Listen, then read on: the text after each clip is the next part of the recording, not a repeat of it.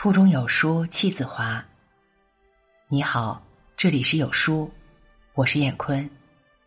今天和您分享的文章，王朔。时光过去了，才发现有过幸福。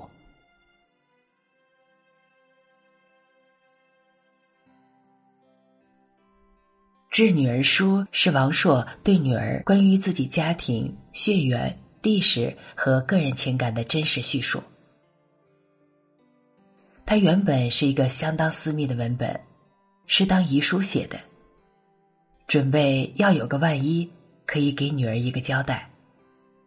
他要告诉女儿，咱们家是什么来历，你的爸爸到底是个什么样的人。他内心深沉的歉疚和痛苦，在书中，他细致的告诉女儿，什么是正确的世界观，全权的为夫之情漫音纸上。今天呢，和大家分享几篇。二零零三年九月十九日，星期五，心里很不静，还是不能拒绝金钱的诱惑。收了人家钱不做事，心里不安。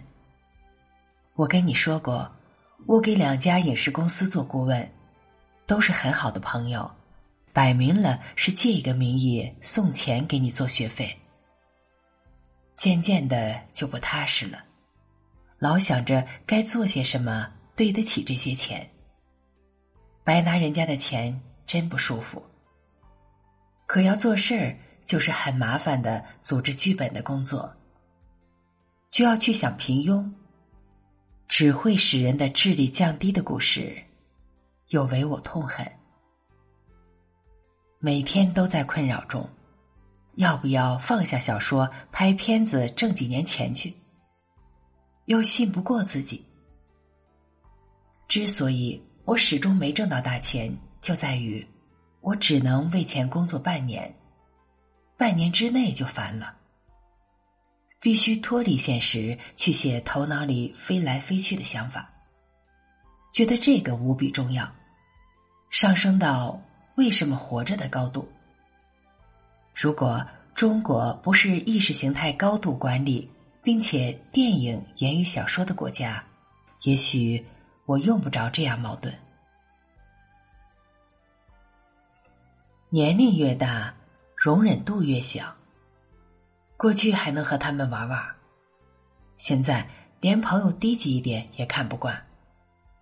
有一个拍商业片很顺手，多少有些急功近利的朋友，前天低三下四的请我写剧本，被我当着另外两个朋友用近乎无礼的口气拒绝了，还顺带贬低了人家一顿，教训了人家一顿。其实完全不必，不写就不写呗，何必这样激烈？有点儿见着人压不住火，不能尊重那些低姿态处事的人，是我的一个毛病。根子上还是欺软怕硬。那些有权势的，哪怕是公认的二逼，我怎么也没跟人家当面挤过，这很不好。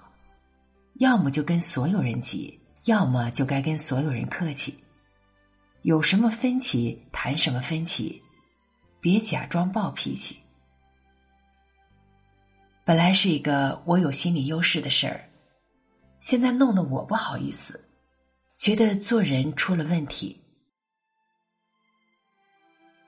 我越来越觉得我和这个社会有隔阂，有点愤世嫉俗。有这心态，应该离人远一点，不要妨碍那些活得正好的人。从别人的生活中退出来，既平静又焦虑。平静在自己的本来面目中，焦虑在于按捺不住表态的冲动。最让我难以正视的是，我时时发现，在自己内心深藏着一个打不消的念头。退出是为了更大型、更招摇的进入。我很怀疑自己不再次卷入世间的争名夺利。我跟你说过我的计划，那也不全是玩笑。这之前，我看到另外一个世界，并被那个世界吸引后，想的真是活着再也不发表作品。那个世界完全不同于这个世界，用这个世界的文字进行描写，就像用方块字堆砌浮雕，把一座建筑还原为图纸，描来描去，框立起一道透明的墙。千万色彩从笔画中倾泻在地，遗失在词句之外。十七号夜里，我们讨论这个问题，猜想那个世界应该是用音乐语言描绘的。我们认为电子音乐具有指令性，是大脑可以翻译的一种语言。当我们听电子音乐时，深感到受其召唤和支配。举手摇头，翩翩起舞，那是一种灵魂语言。我们的灵魂都被它嗅出，在那个世界遨游。那个世界根据音乐变化而变化，而成型，而广大，而绚丽。怎么能不说这是一种精心描绘呢？我们建议一个朋友做这个工作，翻译电子语言。他在电子音乐方面表现的像一个天才，从来没受过音乐教育。有一天晚上，初次上来，闭着眼睛把碟打得像一个大师。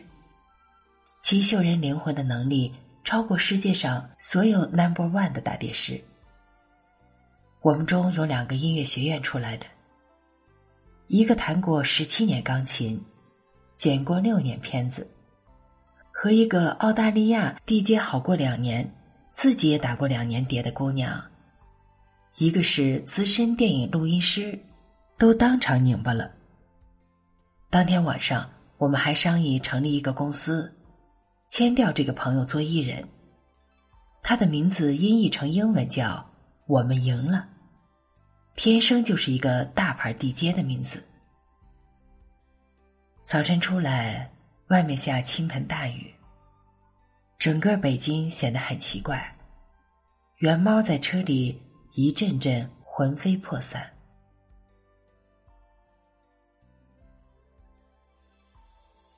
二零零三年九月二十日，星期六。今天脑子里像一个空脸盆。你小时候有一个本领，进一个都是人的屋子。立刻就知道谁是老大，对这个人笑脸相迎。这是我的遗传。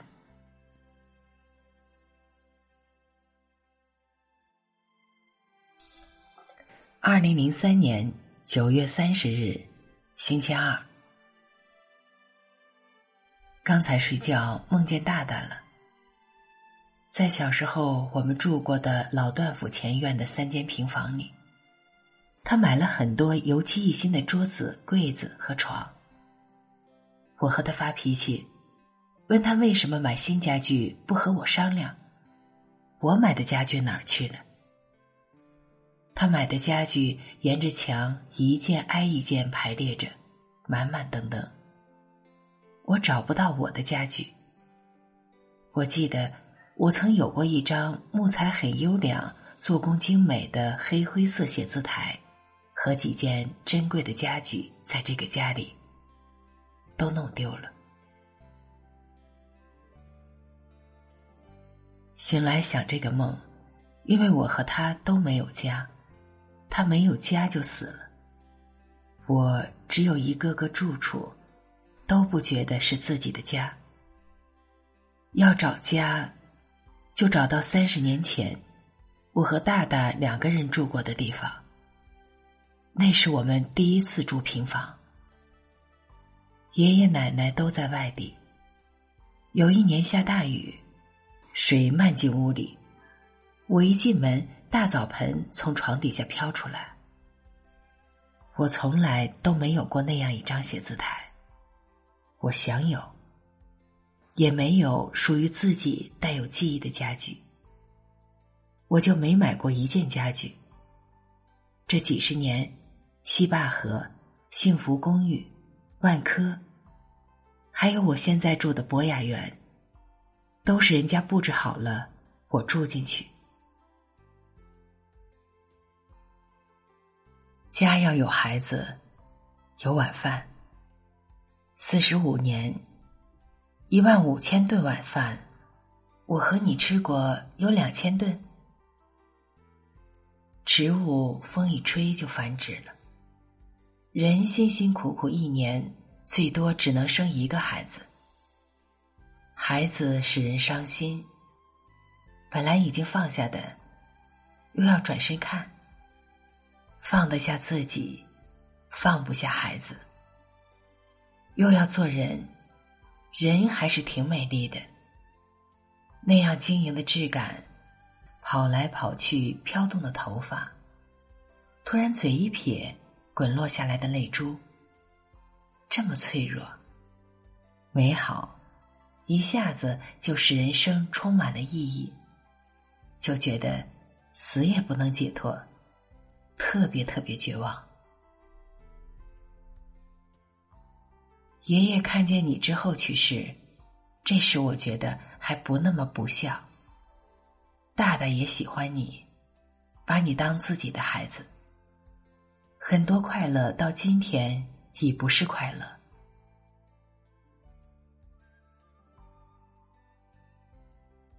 你的快乐还是快乐，一想起来还快乐。时光过去了，才发现有过幸福。小的时候特别想见到爷爷奶奶，这是我最近才想起来的。我以为我一直都不需要他们，一直很独立。其实不是的，总是见不到他们，习惯了就忘了，觉得有爸爸妈妈真好的。能想起来的，是我哥阑尾的那个晚上。十一岁，在三零四医院，我动完手术，从麻醉中醒来，昏暗的灯光，他们站在床头，刚下班的样子。奶奶用一只细嘴白瓷茶壶喂我喝鸡蛋汤，蛋花堵住壶嘴儿。我早上在学校觉得恶心。自己请的假，自己回的院，自己去的卫生科。一个战士开车送我去医院。三零幺病床满了，他又送我去三零四，到了就被皮，进了手术室。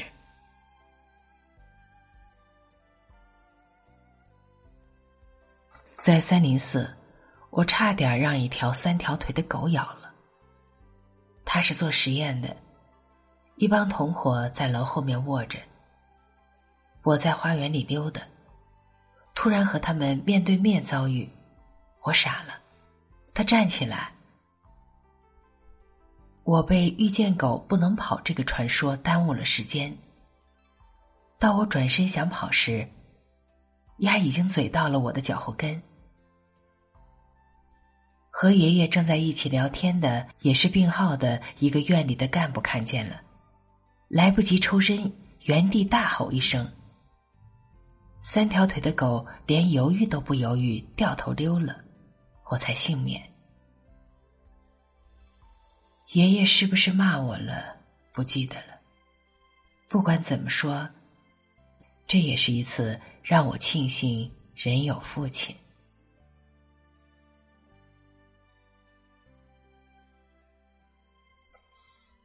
好文章分享完了，愿你拥有美好的每一天。再见。